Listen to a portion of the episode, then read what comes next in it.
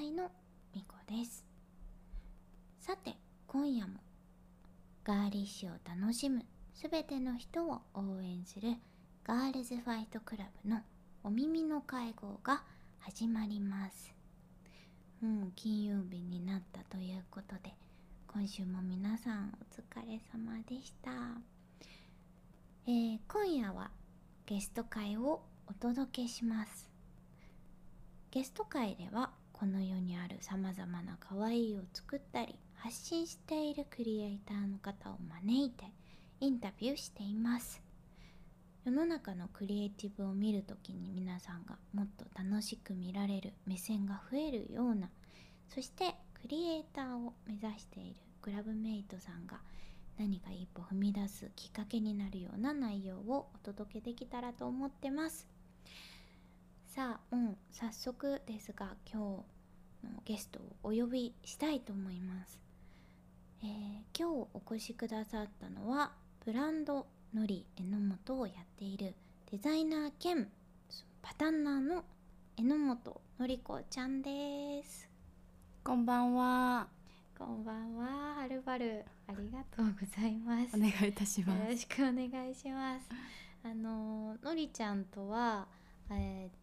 展示会とかでうんうんうんお会いしたことがあるくらいで、そうですね。こんな面と向かってゆっくり話すの は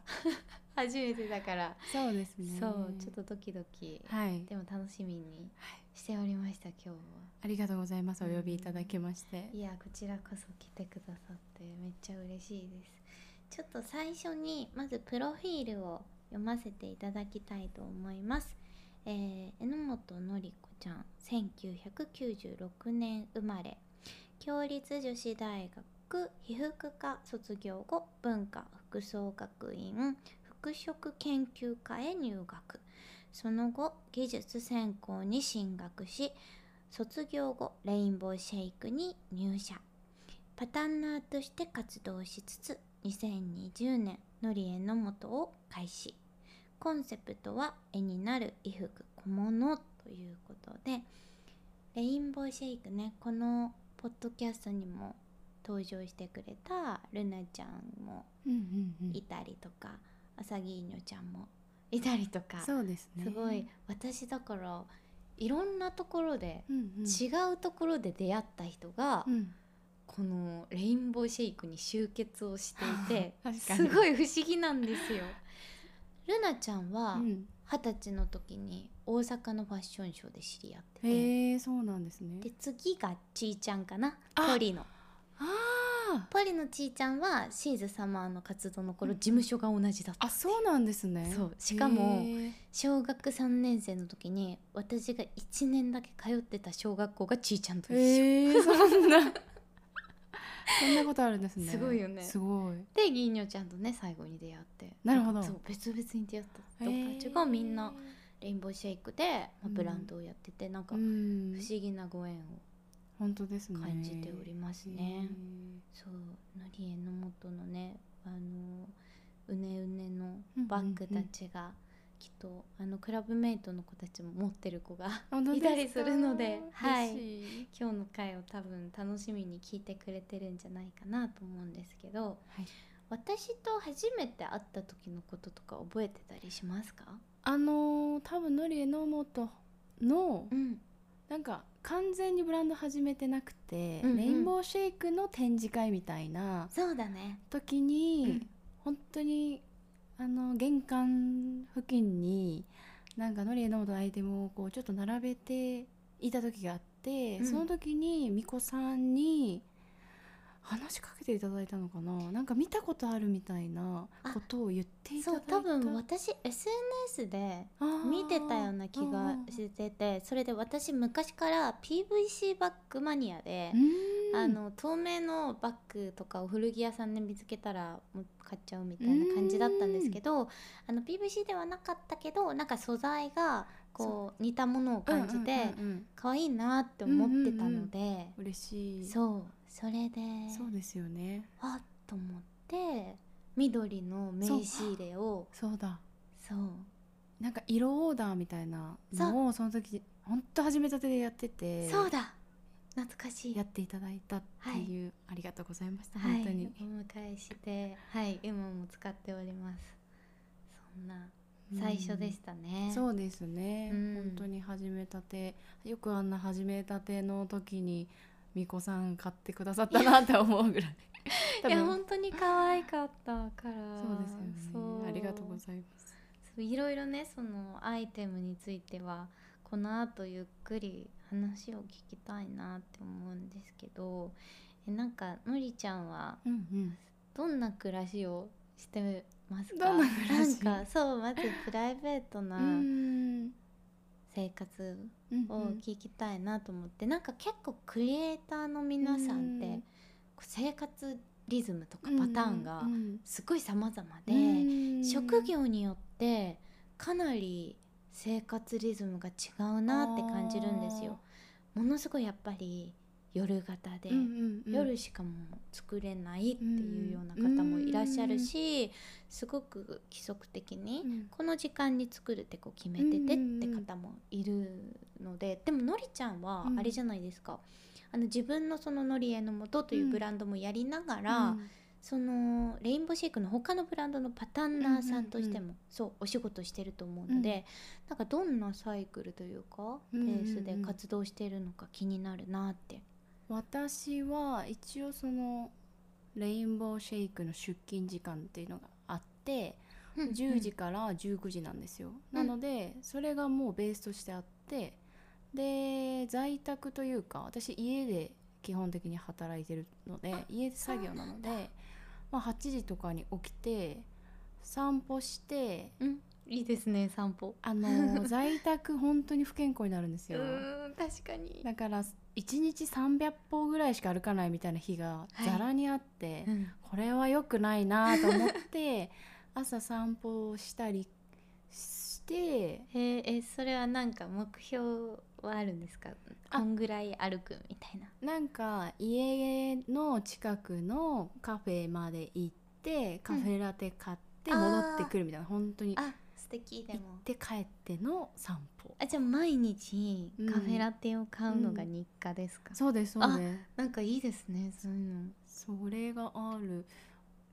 ででもう10時から19時までは普通に家でずっと働いて、うんうんミーティングがある日は出勤するしああなるほどそうですそうですで私はなんかまだ門限があってうん11時には家に帰らなきゃいけないのでその11時までに家に戻るっていうサイ クル へえ今日じゃあ夜来てもらって 11時絶対大丈夫だけど絶対大丈夫ですなんでそこかな自分の時間軸はそこかなうんうんうんそうなんですねへえじゃあお家で結構ミシンだったりとか、うんうんうん全部の機材がもう揃ってて、うんうんうんみたいな感じなんですかそうですそうでうーんすごい楽しそうだなおい家や全然あとはミーティングはうんうんあの時間が結構バラバラですかなんかそそうの度に決まってそうですねその今関わってるブランドさんはそのブランドによってこの時間にミーティングしたいっていうのがあるので、うんうん何曜日の何時は定例でミーティングしますとかうんあるので決まってはいるんですけど、うん、なんかそういう定例とかあるとうんすごいサイクルができますよね。そうですね、うんそなれんにかね、そう GFC 始めてそういう初めて定例みたいな、うんここうんで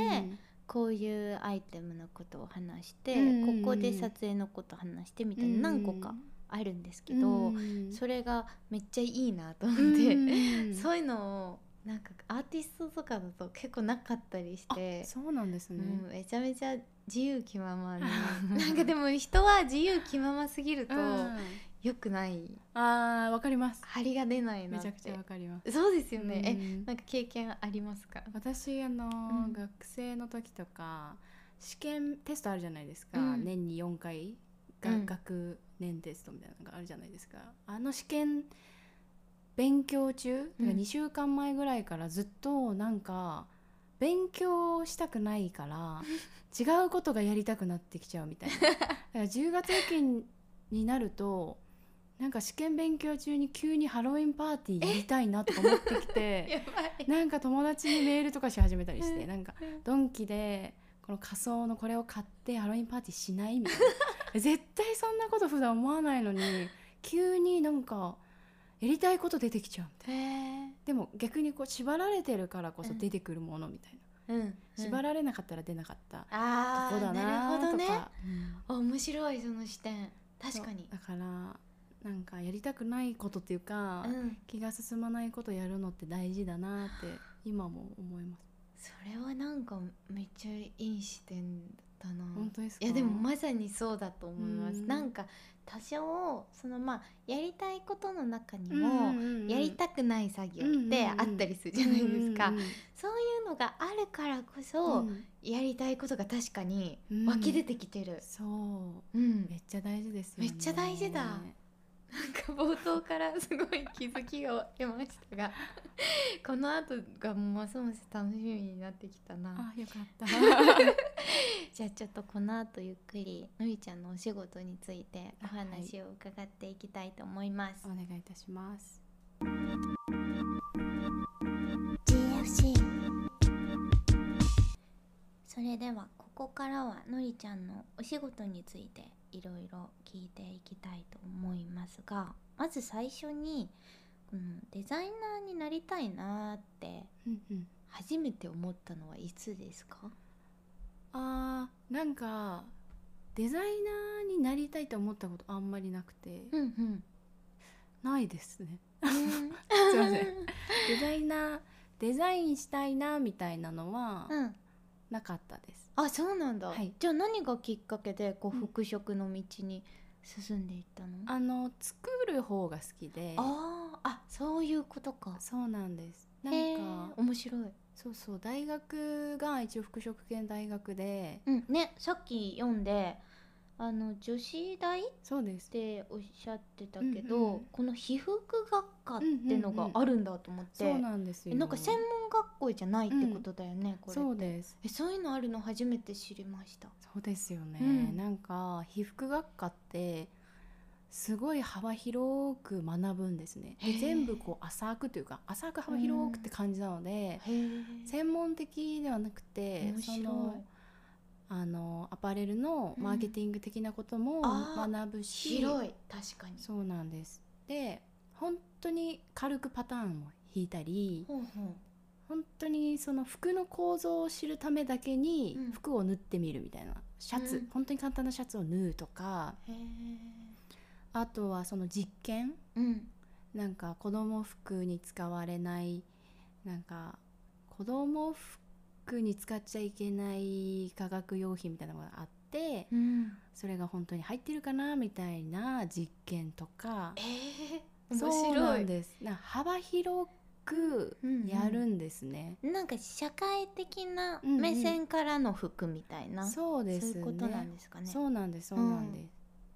でそれやってて、うんでも最後の大学4年生ぐらいの時にゼミっていうものがあってうんうんゼミを服を結構ちゃんと作る感じのゼミに入ったんですほうほうでも私はそんなに服をうーん作れる自信がなかったうんけど、作らなきゃいけないってなってうんうーん本を買ってパターンの本とかを買って無理やり作ってうん先生に出すみたいなへえことをしててでそれが楽しかったんでああーここをもうちょっと深く学べばよかったなと思って、あの文化に進学しましたその後うんなるほどでもそもそもこのじゃあ被服学科に入ったのは最初はきっかけは何だったんですかあ被服学科に入ったのは、うんそのもともとその洋服はもううん大好きであーなるほどただその洋服が好きだからそのまま被服学科に入ったっていう本当に安易な理由で、うんなんかこうやりたい職種があったわけではなくて、うっんていう感じ。うん作りたいっていうよりもじゃあ買ったり着たりするのそうそうそうがそう一番好きだったそうそうそうそうえ小さい頃からですかそれはあ小さい頃は、まあ、お兄ちゃん2人いて、うん基本的にお下がりだったんで、うん小学校4年生ぐらいまではうんあのズボンばっかり履いてたお,、うんお兄ちゃんの服しかないからうんうんでもなんか急激に身長が伸びて、うんもう1 6 0ンチぐらいになったんですよ小学校6年生で早っそうなんですめちゃめちゃ高いそれはそうなんです、うんで子供服入んなかった確んでかすよにでもうお下がりも着れないみ着れたないいなもうあーすごいそうだから大人の服買いに行くしかなくてなるほどラン確かに、うん、そうそう160だったそうだねそうなんです、うんうんだからそのお母さんとお買い物行ってお母さんが買うようなところで買ってたらはいはいデザイン性が急に変わるじゃないですかかに今までの子供服と。 確かにでなんかしっくりくるし、そこでなんか洋服楽しいみたいな、え広がった感じえその頃はどういうとこに買い物に行ってたのあの池袋のサンシャイン、うんうんあじゃあ東京生まれですかあそうですそうですあそっかもうサンシャインで洋服買いに行くのが楽しみだった、えその頃好きなブランドとかありまえしたサマンサあモスモスえ何それモスモスわかんない ベガとかしかわかんない SM2 って書いてある SM2 って書いてえ知らなあっいてサマンサモスモスみたいな えそれってサマンサタバサとは関係ないですか全く関係ないないんだサマンサベガかタバスしか知らないサマンサモスモモススモス知らないでも私の不思議なサ名マン前サモスモス時代は多分はいあっという間に終わって、えそれは何どっち系統だったんですかなんか、うん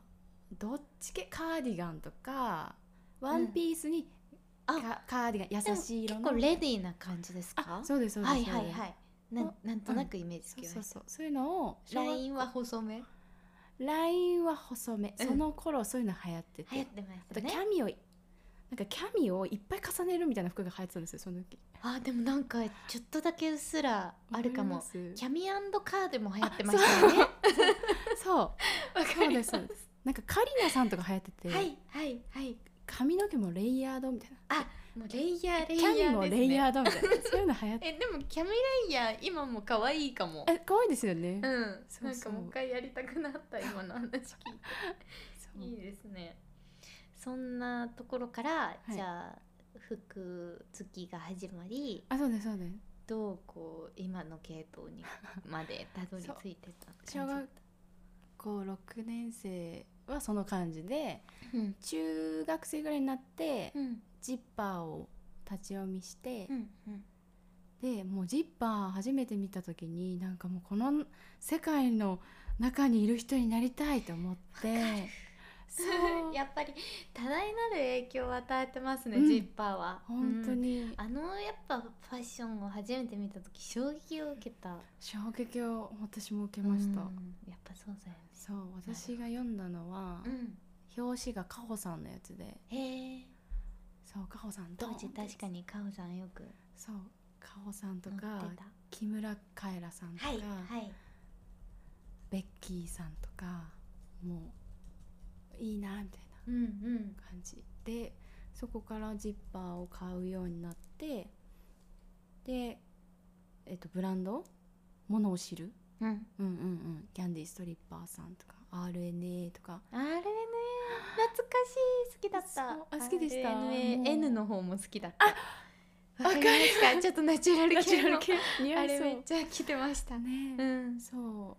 あとナディアとか、うんナディアもいったもうな厚底スニーカーがどうしても欲しくてう、んうコンんバースのみたいなもう超憧れててもう原宿ファッション突入って感じでした、うん中学かそれが中学から、うん高校も高校もじゃあど真ん中結構そこら辺はもう変わらずちょっと個性的なフうんァッションがずっとそこからはそうそもううです好きみたいなどんどんどんどん派手になって なんか派手はおしゃれみたいになっちゃってたもうやりすぎてうーんなるほどね、うんいやでもなんか今のあのファッションにも通ずるものがもうそこからじゃあうーん芽生えてきてる感じですよね、そうですねでなんか私のりちゃんのファッションの、やっぱり海外ブランドうんうんうんとかもすごい取り入れたりとか、あとハイブランドなものとかうんうんうもん結構自分流にこう着こなしてるところがすごい好きなんですけど、ありがとうござそいますこまでこういたどり着いたのはう、んうんいつぐらいからだったんですか、なんか大学生になるぐらいかな大学生で、大学1年の最初ぐらいまではまだ結構原宿っぽい服着ててうんでもどんどんなんか似合わないっていうか自分の気分と合わなくなってきてそこでこうやっぱり授業でもいろいろブランドを学ぶのでああそっかそうそこでコムデ・ギャルソンが好きになってでうん店舗買いに行って店員さんと仲良くなってあーでギャルソンどんどん着てたらなんか黒いのもかっこいいなみたいな白黒の世界もいいなと思ってきて、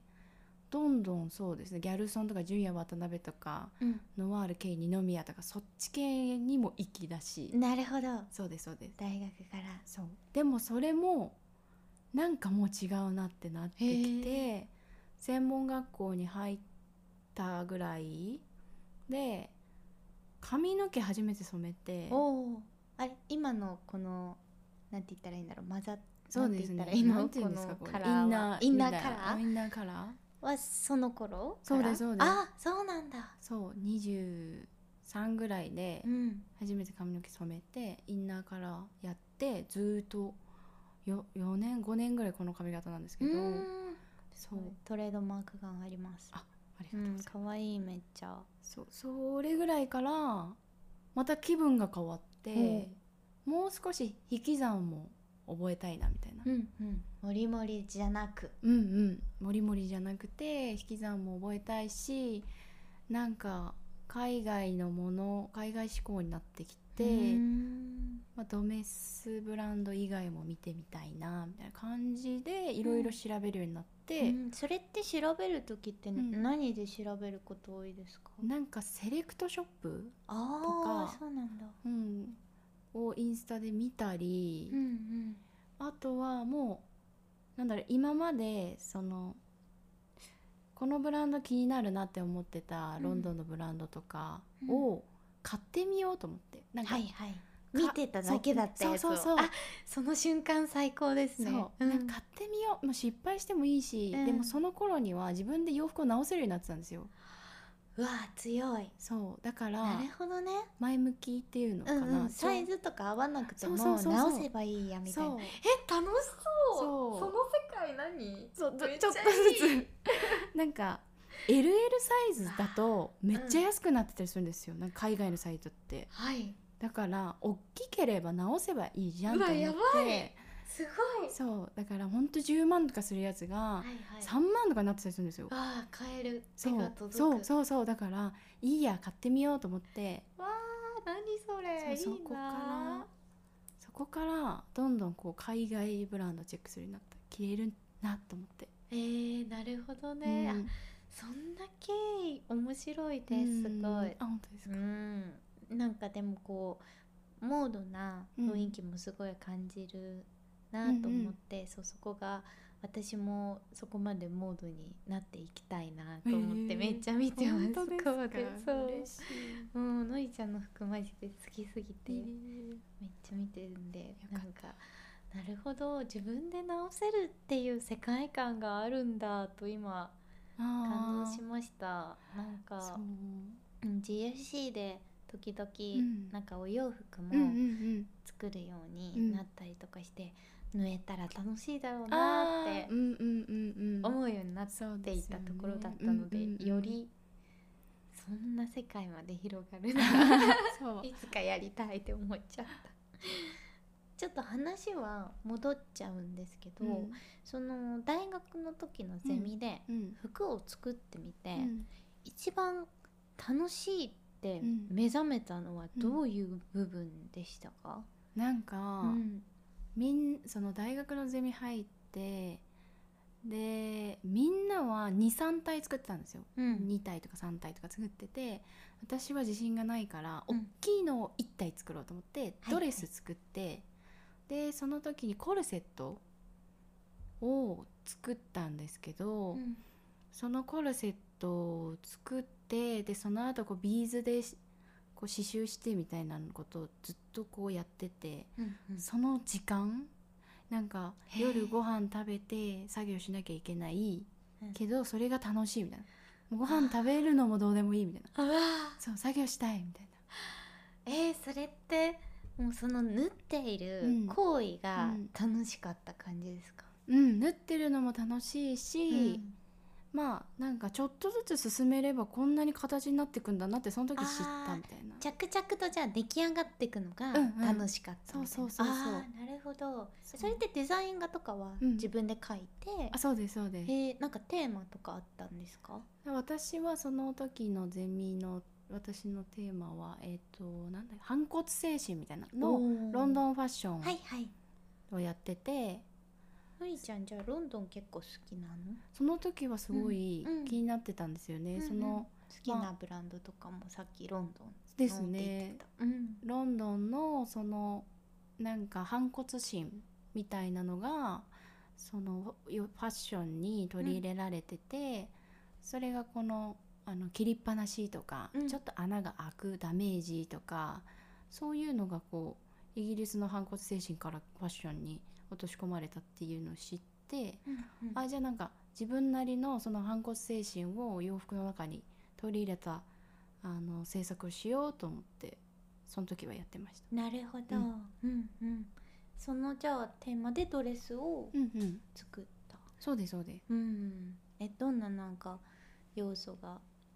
え入ってたドレスだったんですかえっとあのーロンドンのパニエうんあああれってロンドンなんだのそうなんですよへえをこう逆さまにしてわすごいこう下にもパニエを着てるんだけど、うん上もこうパニエがこう,、はいはいこ囲われてるようにっていうなんかちゃんと着ない逆になってるみたいな。うん うんっていうのを作ったんですなんで、えーもう途中から工作でした すごそ服じゃなかったでも初デザインでめっちゃ素敵そうそんなアイディアがそうそうそうすごいなでも本当工作だからうん、なんかちゃんと技術があればもっとちゃんと作れるのになーみたいな、うん、って思い文化にそうで行くんですす、うんね、うんううんん、なんか珍しいんですよねでもその大学出た後に専門入られる方も、でもまあいるのか、でもそれ不安で、んその服飾研究科っていう学科なんですけど、うんうん、あの大学卒業した人のみ行ける学科なんですよへえそういうのがあるんだそうなんですあと短大か短大か大学卒業者うんだけ行けるのでもう入ったらもう自分が一番年下、うんうん、あとはもう一回働いてうん、学校で学びたいって人が結構いてあーえ楽しそういいや良さそうな、本当なんか大人こんなに大人になってうも、ん、団体で先生から来られるって なんかいい経験だなって思って ましたで結構じゃあ上の人は何歳ぐらいの人までいた感じあもう40代とか40代の人たちもはいみんなで怒られてみるんなで怒られ る何で怒られえるのなんか普通に例えばみんな提出物出すの遅いですよ って一旦全体に怒ってる時にうん例えばもう水とか飲む人いるじゃないですか、はいはい先生が怒ってるのにうん急にペットボトル出して水とか飲む人、そうするともう怒られるんですよなんか「なんで私が怒ってるのに水飲むの?」みたいなのとかあそうだよなと思ってなんか多分大人になったらうんそうやって怒られないけど、確かに、こんな基本的なことを怒られるってうんいいなって 確かにいいかもしれない大学では怒られなかったなみたいな、んそうなんだ逆にうん、自由だから大学って、うん本当に専門学校って結構中学校高校みたいな時間の流れだそうなんだからなんか意外です、逆うん、にうん専門の方が自由そうなイメージをしていあーましたいやー大学はなんか受ける授業も自分で決めれるしあー授業ごとに教室も変わるしあそうなんだそうあ全然違った この服飾研究家はどんなことを学ぶんですかなんか服飾研究家はえっ、となんか文化に服装科っていう2年、二年間学べる学科があって、うんそこでみんな、まあ、普通はまあ本当に針に糸を通すとこから教えてもらってうんミシンの使い方を教えてもらってでパンツシャツジャケットスカートワンピースちょっとずつちょっとずつ2年間かけて学んでいくみたいな学科があるんですけど、これを1年間でやりましょうみたいなへーえそれって授業は授業日数は同じあそうでですすかうんうん月曜日からうん金曜日までそうですあっそうて何時間目ぐらいまであるんですかな5時間目とかかな、うんうんうんうんまで普通にやって、へえじゃあ単純にじゃあもう速度が速い感じだあそうです時間が長いとかじゃなくて、うんうんへえだからスピード感がめちゃくちゃあったんで、あのまあ、大学卒業してもう22とかだったし、うんそんなゆっくり学んでもられないなっていう気持ちががあったから、自分的にはすごく良かったうんうんうんそれを1年目でやってそうです2年目でそう2年目で、えー、と専門的にもっとパターン学びたいなと思って、うんなんかデザイン専攻とか技術専攻っていうのがあってうんそこからじゃあまた専攻を選べるみたいな感あそうですそうです、うんただその服飾研究科で1年学んで卒業するってこともできますじなるほどあ、はいそれがじゃあさっき書いてあったこのその後技術専攻に進学しっていうのは、そうですそうなでんすか大学院じゃないけど、うんうんなんかそんな感じで進めるそうですそうですああ選択して、うんうんああなるほど、うんすごいじゃあもう1年で全部学んで出てっちゃう人もいるんだそうですすごいなその間に就活しなきゃいけないっていうのが私あー無理だなと思って確かに でもすごい人はすごいんですよずっとへえだから私はそうやったっていう1年で学び一から学びながら就活なんて無理ですよ、考ね、えられない、でもされる方もいるんですねいますでも就活ってもう夏ぐらいから始まっててそうですよねもうほまだとんど何もできない状 態で何にもまだスカート1個ですみたいな状況で 就活できないなみたいなできなでもできやれる人やれるんですよなんかわかんない けどいインタビューしたいその人にそもう私の話聞きたい聞きたいどうやってやって どうるやってやんでっすかたんだなるほど面白すぎるでその後技術専攻はパタンナーさんうんうん技術専攻に進んだ、そうですね、ううんん基本的にうん、うんそこでまあ1年そうですうんでじゃあそこをやりながら就活をし、うんうんレインボーシェイクにって感じだったんですねそうですねうん就活はしてない就活して 違う会社一回入ってるんですあ私なるほどそそううななんんだですそこもファッション系そうですそうですうんうん B2B 系の B2B パターンそうなっんてか何ですか B2B ってのは難しいですよ ね B2B なんかあそういうのがあってなんか、 はい作る なんかパタンナーで就職したんですけど、はいでも私学生の時に学生の時というか難しいな技術専攻科の時に就就活して内定いただいてそこに行こうって思ってって行ったんですけど、うん途中夏休み明けぐらいにそのルルナさんうんうんに R の洋服をのパターンをちょっと手伝ってほしいと言われてわあそれきっかけだったんそうなんですであらそっちの仕事が楽しくて、だうんでも内定いただいてたしみたいな1ヶ月2ヶ月行ったけどもうす ぐレインボーシェイク入ったみたいなあ感じです私は。あそんな感じだったはい、なるほどえあの学生時代うにん一番好きだった授業とかなんかありましたかはでも服飾造形っていう、あのー服を作る時間うんがやっぱり一番楽しかったですね。それは自由に作れるなんか先生が、まあ、今回はじゃあパンツ作りましょうって言って、うんえー、とパンツを作るために市販しますって言うんですよ。市販師範っていうのは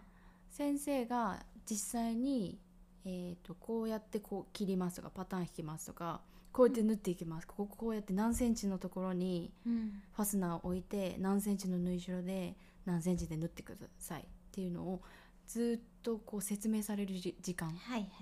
実際にやあのう動きを見せてもらいながらっていうのが師範っていうんですけど、うんその師範を1時間とか2時間とかずっと聞くんです。すごいでそれをずっとノートに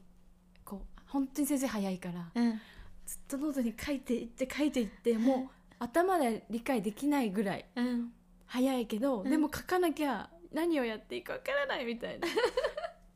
みたいな時間がその時は一番苦しいんですあー割と苦しい時間なんだ、聞き逃すうとパニックになるし、はいはいでも聞き逃したことも受け入れて次をメモっていかなきゃいけないし確かに落ち込んでられ ないそう落ち込んでられない先生は止まらないみたいなずっとノートに書いていってっていう時間苦しいんですけどそれをじゃあやってきてねって言ってやらなきゃいけない時間もあるんですよ授業中にはいはいはい、実際に縫ってみる実際に書いてみるその時間は楽しいです、うん、うんやっぱ作ってるのがうんとにかくうん、楽しい、そうそうそうそうそう、でレインボーシェイクでじゃあ働き始めた、うんあとどのくらいでこのノリエのもとが構成されてうんブランドが始まっていったんですかえっとそのレインボーシェイク入る前うんになんか1ヶ月ぐらいなんかうーん前の会社も辞めたしまだレインボーシェイクにも入ってないみたいなうん時間があって、うんうんでコロナ禍でちょうどあのどこにも行けないという状態の中で私があのなんていうかな学校生活の中でうん今スカートを作りましょう今パンツを作りましょうジャケット作りましょうって言って作ってたんですよでもそれってなんか自分が作りたい時に作りたいもの作れてなかったっていうストレスもあってなるほだから自分が作りたい時に作りたいものを作れる時間っていいなと思って、うんうんそのぐらいの時から小物をちょこちょこ作り始めてでそれを SNS に載せててでなんか販売とかもしてたんです個ど人で。ででもレインボーシェイク入るから、うん、それは一旦やめようと思ってやめてレインボーシェイク入ってだけど、うん、3ヶ月目ぐらいにうんあの社長のマシャさんうんになんかブランドをやってみないって声かけていただいてそこから始めました。なるほどやはりここでも締め付けられたからこその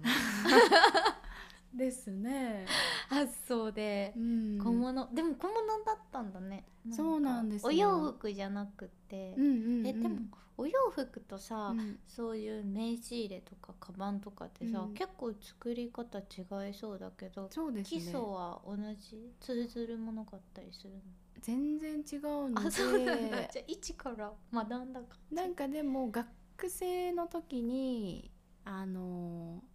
えっ、と何だったかな毛皮を使ってうんなんかアイテムを作りましょうみたいな授業があってその時に毛皮って高いんですようんうんだから洋服作るってなるとすごいお金を投資しなきゃいけなくうて、んそれは無理だなと思ってカバン作ったんですようん生地が小さくてあ小済むかさら、いうんなるほど安く上がるしと思ってその時にちょっとカバンの作り方を学んだぐらい、うんじゃあなんとなく知識があったりみたいな、ん、すごいなんかやっぱ発想の転換がいつもある感じがしますねお話を聞いてると。本当ですか、うんなんか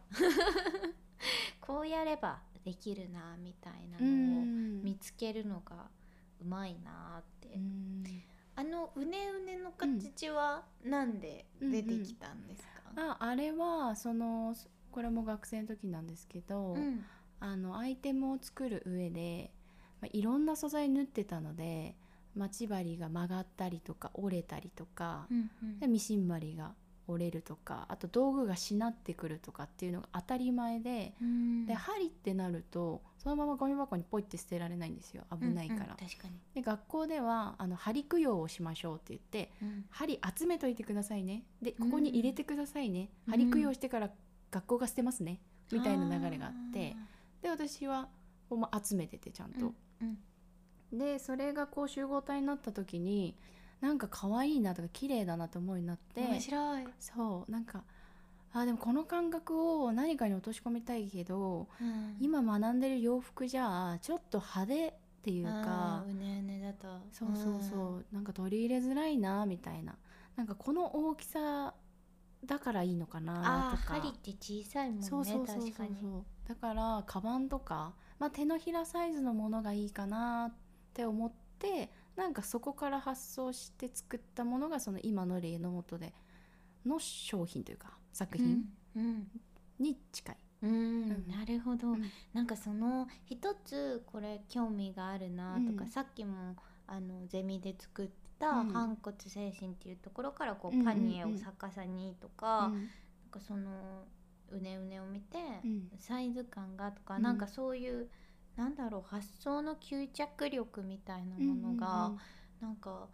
すごい素敵だなと思っていてなんかそういう考え方がのりちゃんのこのモードなファッションセンスだったりとかあのポップアップとかもねいつもうんうんミュージアムみたいでうんうんうん素敵だなってどうやったらなんかこんな素敵なクリエイティブになるんだろうって、うんうんいつも見て本当にあの憧れているんですけどなんかその感覚っうてんどう培われていえだーとかありますか、どうやって昔から美術館とか好きだったとかなんかアートとかあもーで結も構読み解いたりしますかいやいやいやそんなでも洋服はずっと好きだったから、うんうんあのこういう洋服が自分に合うけどこういう洋服が自分に合わないなとかは結構もう中学高校の時からうん考えていたし、なんかそういう感覚は好きでずっとやってるあーしなるほど今も別に勉強したいと思ってやってるわけじゃなくて興味があるからうんずっと見てるし、うんうんとかでもやっぱり縛られるのは大事かも うん、うんなんか私校則も結構好きでした、えー、面白いそう校則もなんかスカートの丈とかうん髪結わなきゃいけないとか、うんあじゃあギリギリおしゃれに見えそうな丈探そう とかギリギリおしゃれに見えるわあのー髪型探そーはへうは試行錯誤ーうん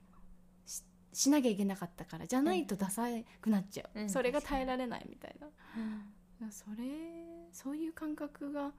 6年間拘束はちゃんとあったんでうん大事だったのかもですねえー、めっちゃでも素敵な考え方ですねうん私なんてもう校則が嫌すぎて学校行きたくないみたいな感じになっちゃってたからすよ、 えー、そのはそののりちゃんが中学の時うにん友達にいてくれたら、うん私は楽しく学校に通ってたかもしれないあ本当ですか一緒にスカートの丈を探ってたかもしれないなんか靴下とか、なんかくるくるぶしぐらいの丈で、うんうん指定の靴下だかそうなのよらダッサいのよあそうだから あの多分私 S とかで入るんですけどこのうん足のサイズ的に一番大きい XL とかを買ってうん伸ばしてうんソックタッチでうんふくらはぎまでふくらはぎにぐるぐるソックタッチ塗ってうん止めてばハイソックスにするってことしてま したえそれは OK なんいやだ多分アウト ですそうだよねもうなんかだって全然うん指定の丈じゃなくなっちゃってるもん、そう でもなんか指定のマーク入ってるし、うんなんかギリギリ言えないみたいな先生にまあね物はねそう一緒だから、うんちょっと使い方がそう斬新すぎるけどそっうていうでももうかかとの位置がふくらはぎの裏にあるみたい な伸ばしすぎるみたい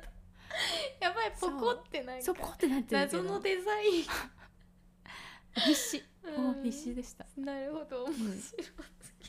る、ね、さっきね冒頭でもあの門限があるってうんうんうん話してたけど、うんそれもじゃあ何かいい世だけに決まりがそうですねなってたりするのかな、でも大事うんだと思います、多分私門限なくなってもうん11時ぐらいにはもう帰ると思うう、んその習慣になってるうん、結局10時ぐらいまでしか人と会えないんですよね帰る時間逆算したら、ああ確かにそうだよねそうだから10時までに、なんだろう人間関係もなんか10時までしか会えないからうんこれ言っとこうとかああそうなるほどそねう大切制限にがあるそうできるんだそう濃密な時間そうそうそうそう面白いそうそういうの大事えそれはもう世の門限があるみんなをすごい励ますことかもしれない、確かに私もうん二十歳ぐらいまでうんうん結構門限が厳しかったの、おーお母さんがうんうんうん心配性ですごい、うん何時だったかなちょっと時間までもう覚えてないけどすごい縛られうんうんうんてるっていう感覚に私はなっちゃってて、うんうんうんうん結構なんか辛い、うんうんうんなんだろう友達と翌日の話ができないうんからうん嫌だなとか、うんすごい嫌な側面しか見たことなかったから、うん門限の良さを今初めて聞いた、本当です かえーもうでも それあどんどん発信してった方がいいといや 思みうんな世のみんなを救そうみんなやってほしう、うんいですね、大事にねできるもんね確うかんに、うんへえなんでそんな素敵な考え方なのいやなんかもでもえ全然えやりますよみこさん がみこさんの門門限の門番になり ますよ私う家帰りましたやりまかすよってどういうことえ家帰りました私かにも門限を設けてくれるってこと それやばいそうそうえ何時になるんだろう私の門限めちゃめちゃ厳しかったりして十一時一緒に十一時一緒に11時に、うんうんか帰りましたよって、うんでも私も最近はその夜のルーティンを取り入れてうんやりたいなって思ってるから、うんうんなるべく10時とかにはうんうん帰って、なんか夜やりたいこと、うんうんうん読みたい本もあるし、うんうんうん字の練習もしたあーいしすとごいかでなんか家でやることが楽しくなってるから、うんうんなんかう帰りたいなと思うんですけど、うんうんあちょっとむ難しい日もたくさんあるそうですよ ねそうなんですちゃよねんと守りたいんだけどっていうそんな日々を過ごしておりますね。難しいですよねうんあのこの間のりちゃんのストーリーに載せてた、うんうんあの海外で見たなんだっけカゴあラタンラタンが可愛くて、うんうんうんそのラタンとパイピングでうんうんうんバッグ作ってたってやつも、あれも発想の転換がすいごい可愛いっていうか、あれを見てそうカバンに落とし込むっていうのが最高だなって嬉しい思ってたそんなからすありごがいとう今日いろいろ聞いて、うんうんうんあなんか普段からうんそう考えちゃうタイプというか、うんうんうん考えるのが好きいうんうんうんろいろ考えてるからそうなるんだなっていうのがうんちょっと分かったような気がしたんですけど、はいうん、なんかよかったら、あの最新のうんうんコレクションうんのりえのもとうんの,、うんのは何になるんですかね何にな今る一んだろ番ういろいろでも結構コンスタントに出してるそうですね今でもちょうど色替えの時期で色替えあ、のアイテムが何個かあるんですけうどんうんうんその色展開をあのはあ変えてるうんうん時期へえではありますじゃあもともとある色じゃなくて、うんみたいな、そうですうねいろんなバリエーションがえー、何についてじゃあ聞いてみようかなでも一番やっぱりこのうんうん有名というか目立つコレクションで言うと、この子シリーズですかねああマルディマタンあそううんマうんルディマタンシリーズ、うんこの子とかうをんどう着想していったのか、もしよかったら聞きたいです裏話それは、えっとうん私もともとそのあの巫女さんもゲットしていただいたそのポーチはい、を最初に作って、うんでその後こう iPhone が入るサイズの iPhone フォルダー作って、うんああれも使っててあれ旅行の時にありがとうございます。じゃぴったりであのパスポートも入るんですよあーうんうんうんうんパスポートうん何回も出さなきゃいけないじゃないですか、うんうんうんうんだからもうフライトにぴったりで使っております ありがとうございます。私巫女さんで知りました。あれがパスポートサイズだ って。よそうだったんだ、はいめっちゃぴったり、 かった。そう iPhone フォルダー作って、うんでちょっとずつこう大きいものにしてってたんですけど、うんうんやっぱり自分の中のコンセプトとして絵になるものみたいなこう見ていたい飾っていたいアイテムを作りたいなーって思う気持ちが強くて、うん平面なものをよく作ってたんですね。うんうんでもそのまあお客様からしたら実用的なものが欲しいっていう声もあるわけで、あーたくさんものを入れたういんうん的うんな、うんうんそうですね。ってなって実用性とデザイン性を兼ね備えると難しいなって思ってでもちょうどいい隙間を探したいなって思った時に生まれたのがマルディマタンで、うんそうこの大きさでこの幅のあのカゴバッグの形であそうなんだカそうなゴんですバッグの形なんですねそうなんですなんで上は閉まらないはいはいあー確かに、うんカゴバッグそうだねそうそうそうそうでこのカバン作ってでなんか名前を何にしようかなと思ってあーあんまり自分の思いを詰め込みすぎるのはな買う人にとってプレッシャーだなみたいなうんうん思って本当に作った日を名前にしようと思ってうんフランス語で火曜日の朝でマルディマタンへえ素敵そうなんだそうなんです、じゃあなんかレコーディングのようななんて言ったらいいのかうんうんうなんタイトルの付け方がうんうんへえそんな経緯で生まれていったんだこの間あの韓国でも「ポップアップもしてましたよねしてましたうん、うんうんあれはなんか異国での「ポップアップってめっちゃうん楽しそうというか、うんいいなって楽しかったです、うん、そうそうめっちゃ興味があるんですけど、うんどうやって韓国は決まったんですか、あもう韓国は完全にこちらからアプローチして、うんあの LCDC っていう場所あなんか聞いたことあるけど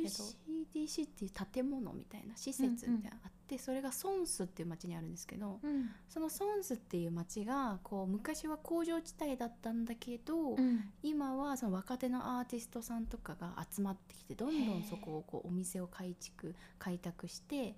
あのそういう街になってるんだけどだから若者もいるけどもその工場地帯のなんか武骨になんかあのこうなんかパイプが出てるとかうんなんかゴツゴツしたなんかアスファルトとかそういうのを残しつつ、うんうんなんかアートな空間を作ってるカフェとかお店が多くて、うんなんかそこに対してすごく親近感があるねってこうチームの人みんなとも喋っててうんじゃあちょっとアプローチしようってなって実現しました。えー、なるほど、うんうんなんかこうやりたいですっていうのをこうう、んうんうんいろんな方面からうんうん、探ってった感じだったんですそうですそうえでーす。ソンスって初めて聞いたけど、うんこれまで2回韓国行ったことあるけど本当にメジャーどころしかうんうん行ったことないので、うんうんめっちゃ行ってみたくなったえでもみこさん好きだと思いえま絶す。対好きそうって今聞いてて思った、ぜひえ韓国での一番の思い出は何かありました今回韓国での思い出はでもなんかオニオンっていうめっちゃ有名なカフェがあって、うんそこのパンうんもう美味しいし空間もなんかパン屋じゃないみたい洗練されすぎてて、うんうんそこがやっぱし衝撃的に良かったなオニオンオニオンっていうパン屋さへんちょっと調べてみようぜひぜえひそれもソンスにあるんですかソン スでえもう 行かなきゃぜひ行きたいそうですよね行きためいえっちゃいい何泊ぐらい行ってました私2泊3日かなでもあれですよねお店に立ってる時間もあるからそうですねでもいやお店はうんオープンした日に私も帰ったんですよあの店頭になる韓ほど韓国語と英語喋れるスタッフの子がいたの確でかに話せないそう私お会い日本語してもオンリーなんです確かにそうあじゃあ設営をやった感じだったんですね、うんそうですうんえテーマとかあったんですか今回の今回はでもは海外初ポップアップでなん確かかマリエ野本のう、んうーん、なんかスタンダードな世界観を一旦見せたいなってい確かうに気持ち強くてそれが基本でした、初ですもうんね、ん素晴らしいもういやいや本当にどんどん活躍されておりこれからもめちゃめちゃどんなアイテムが展開されてるのかうん楽しみにしております本当にちょっと最後になっちゃうんですけどこのお仕事をしている時に一番嬉しいなって思う瞬間を聞かせてくれますかやっぱりでもお客様に届いた時うが、んあとかあと使ってる人を見た時あとか、確かにだって街で見かけることとかもうんありますよね、そう絶対たまにあって、うんなんかものづくりしてると例えばなんか学生の時とかはじゃあこういうアイテム欲しいなと思ってパターン引いて生地裁断して作るんだけれども、うん作ってる、うん完成に近づいていくにつれてそのアイテムへの思いってどんどん薄れていっちゃううんもう完成されたら完成したってことが嬉しくて、うん使わないとか着ないとかああなるほど自分の中で当たり前になっちゃってて、うんその先がないうんうんうんうん自分の中になるほ喜ど、ね、びが、確作かにったことが楽しいから終わり確かに確かにでもなんかその後になんかこの仕事を始めたら例えばスタイリストさんがあのこうプロップスを組んで撮影を協力してくれるうんからなんかその自分が想像してたよりはるかにいいものになって見えるとか、うんお客様が使ってくれてなんかその人のものになってうんどんどん使われていく喜びでうおん客様も喜んでる嬉しいみたいななんか自分一人だったらなかった光景があるっていうこと確かがすごいなーって思いになって、にうんなんかブランド化してなかったらこんな思いにはならないだろうなっていそううだよねそうその先っていうのがなんかありがたいなーって思います。うん、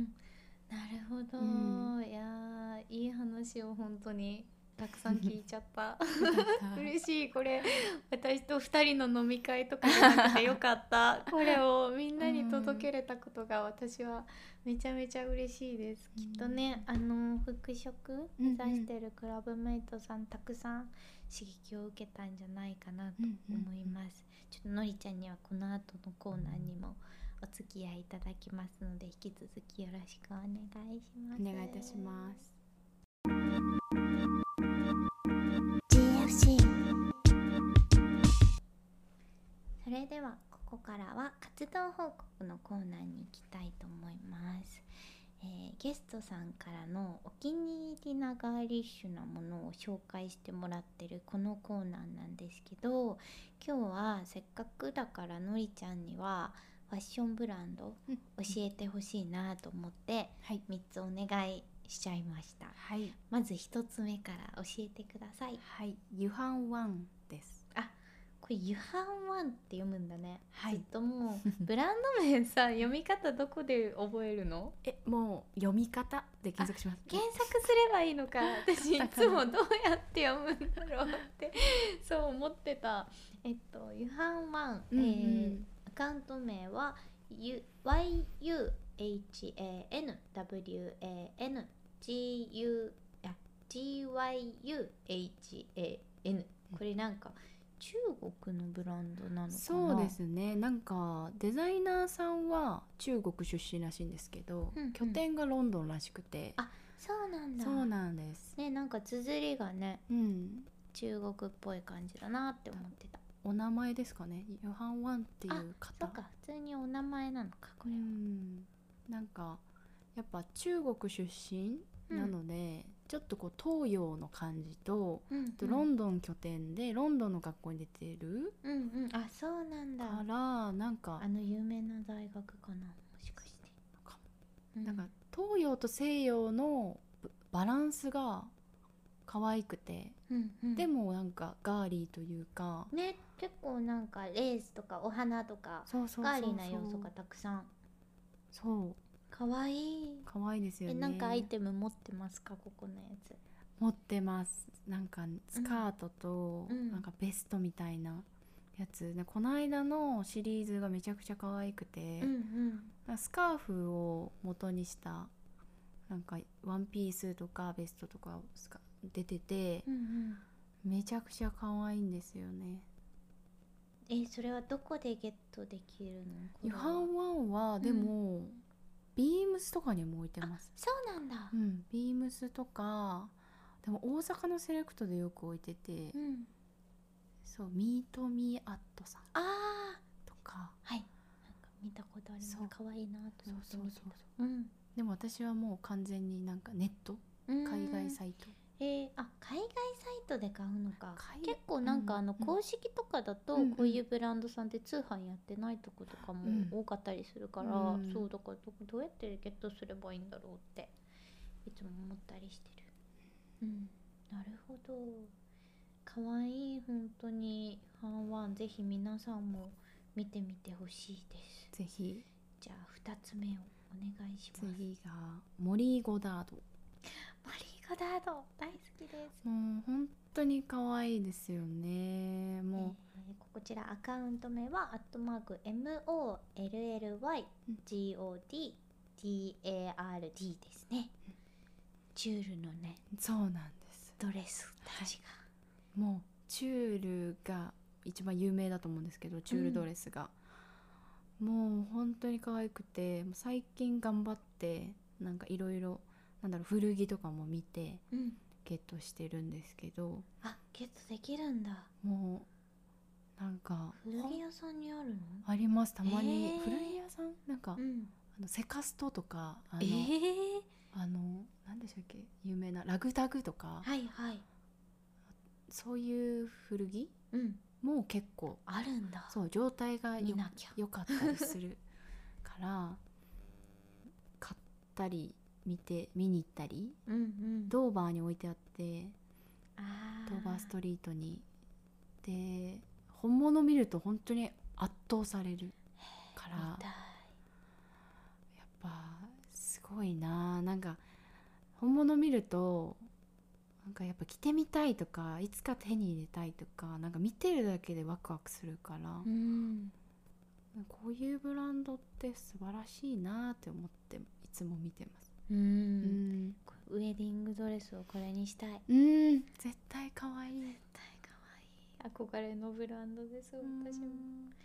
じゃあ3つ目お願いしますはい、三つ目はショップになっちゃうんですけど、はいあのジジナさん。ジジナ ジジナ の ジジナ。あちょっと先にアカウント名は「アットマークうんジジナ」の綴りが、えー GIGINA アンダーバーオフィシャルアンダーバージャパンになります。はい。あの ジジナこの間私あのライカちゃん、うんあのレインボーシェイクの,、ブランドのポピーのうんスタッフのライカちゃんと初めてうんちょっとランチしましょうっていうのを言ってランチしたんですよ。うんうんその時に、なんかランチするだけだったらあれだからどっか一緒行きたいなと思って、うんうんでずっとジジナが私気になってたから「うんうんうんここ知ってますか?」とか言って「一緒に行きたいです」って言って、なんかわざわざジジナに行こうみたいな会で集まって、うんうん近くのご飯屋さんに行ったのに、うんうんその日定休日だっえた、ー、ジジナですか？日曜定休なんですすごい。日曜そんなことあると思って日曜は休みたいですよね。そうでも確かにな日曜休みと思わないじゃないですか、うんなんか珍しいなんかちゃんと調珍しいべろよって話なんだけど、 そうってう。いうちょっともう思い出深いジジナでじすゃあぜひ行ってほしい。はい行きたいめっちゃもうここは、うんなんか急にインスタグラムに出てきて、うんでそれで飛んであの店舗に行って千駄ヶ谷にあるんですけど、そうですよねそうだから確かにうんそのお店に行かなければ他にあまり用はないかもし千駄れヶな谷い。行かないんですよそうですよねあもめっちゃ美味しいパンケーキ食べれたんでいいんですけあよど、かったうん、ここはなんかラインナップが独特で、うん見たことないブランド結構あるんであそすうよ。なんだそうだからセレクト力すごいなとかあと店内もガーリッシュでなんか白基調としててたまになんかペールトーンのピンクの椅子とかなんか机とかうんうんがこうポンポンポンって置いてあって雰囲気もいいしなんか買い物するとうんショッピングバッグ の持ち手のところに最後あの駄菓子屋さんとかで昔売ってたおもちゃの指輪をピッてつけてくれる んですよ。かわでえっと思っていいえなんかこれは買ったらついてくるんですかみたいな聞いたらなんかそうですみたいなこれを集めてる方結構いますみたいなそうなんかハートのキラキラのリングみたいなはいはいはい懐かつしいていかわいい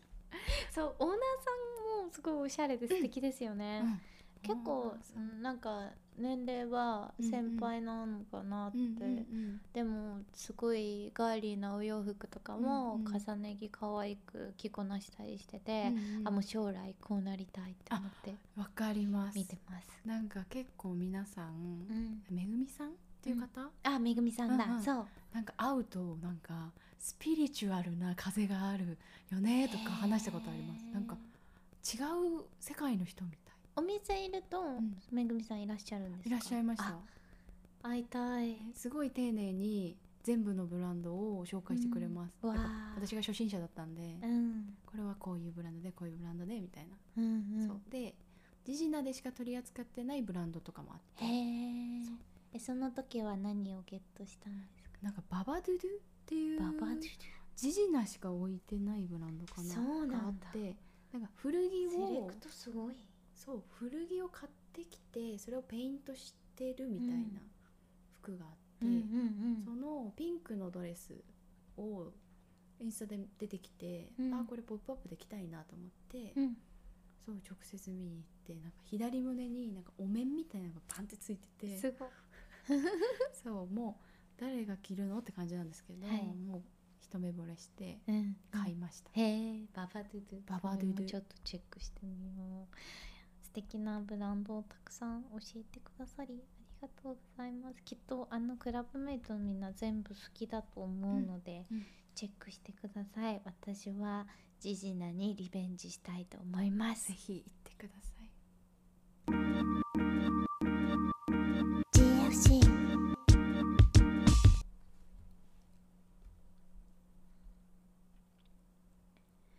ということでそろそろお別れのお時間になるんですけどなんか1時間とは思えないぐらい濃密な話を聞けた気がするよかったですめっちゃ楽しかった聞いてて いや話すのうまくないですか本当ですか、うんよかった上なんか話し慣れてる感がすごいえー、そんな話すのはでもうん好きですか、結構よくうんでも私お笑い好きなんであそうなんだそうお笑いラジオとかも聞くし、なんかそうかなあのどうやったら上手にうまく自分のニュアンス伝わるかなとかうんは結構考ええーそうなのなんか出教るかもえてほしいポイントでなもんかいやでも編み出したポイント教みえこてさんはくださいでも聞き上手本当ですかだらいやもっと聞き上問手にな題ないりたもう逆にどうやって引き出すのかがい、は私は分からないかもい、いやいや全然興味があることを聞いてるだけなんだけど でだからもうもうどうやったらもうちょっと深くうん聞き出せるんだろうとかはえ確ーかに考えてるけど、うん答えはまだ出てないです、本当ですか出てないですもん聞き上手本 当ちょっと聞いてる皆さんももっとこういうこと聞いてほしいとかあったら、うんうんメッセージ欲しいなって思って え何聞くのポッドキャストとかラジオは好きなのラジオオはあのマジカルラブリーあラジオやってるんだそうな私あもオールナイトニッラジポカンルラブリーのネタめっちゃ好きですあ本当ですか、はい私ももう大好きうんだし、あとはあのラランドさんの,、んあのゲラっていうアプリがあってラジオアプはリ、いはいへえそう聞いたり結構お笑い聞くかな確かに作業してる時間が長いからそうね耳で聞けるのそう相性な良んですさそうだからどんどんなくなっていきますあの聞きもう聞いちゃったってなる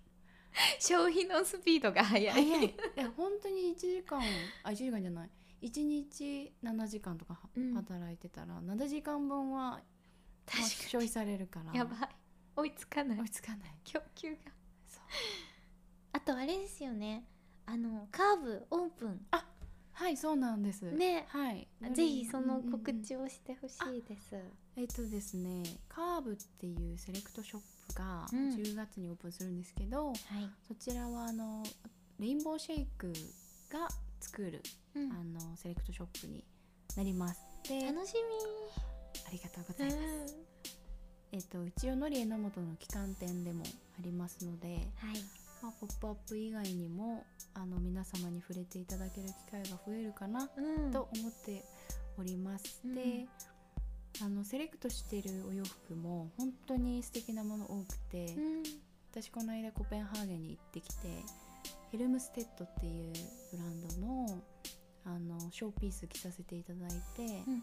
そのヘルムステッドとかも入ってますでうもん本当に可愛いし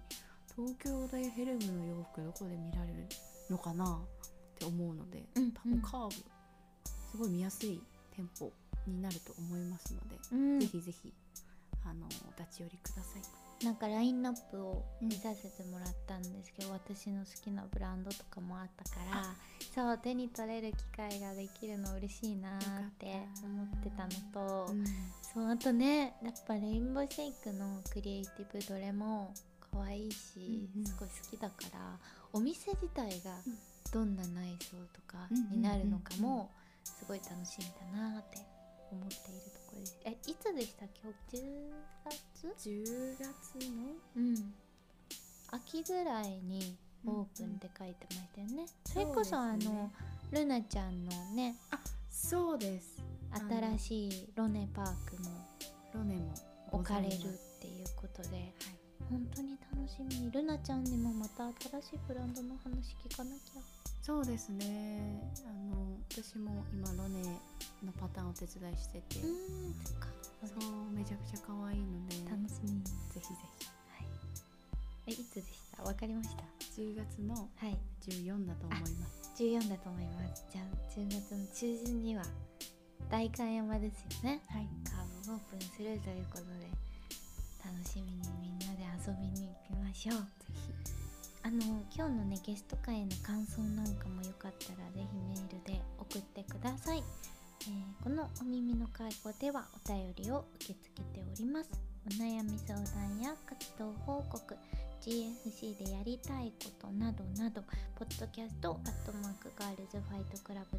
.jp または概要欄のメッセージフォームからお送りくださいそれではクラブメイトの皆さんとはこれからもガイリッシュなものに元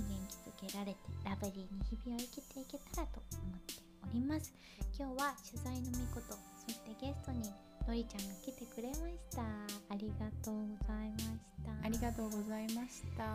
皆様が良い週末を過ごせることをお祈りしておりますそれではおやすみなさーい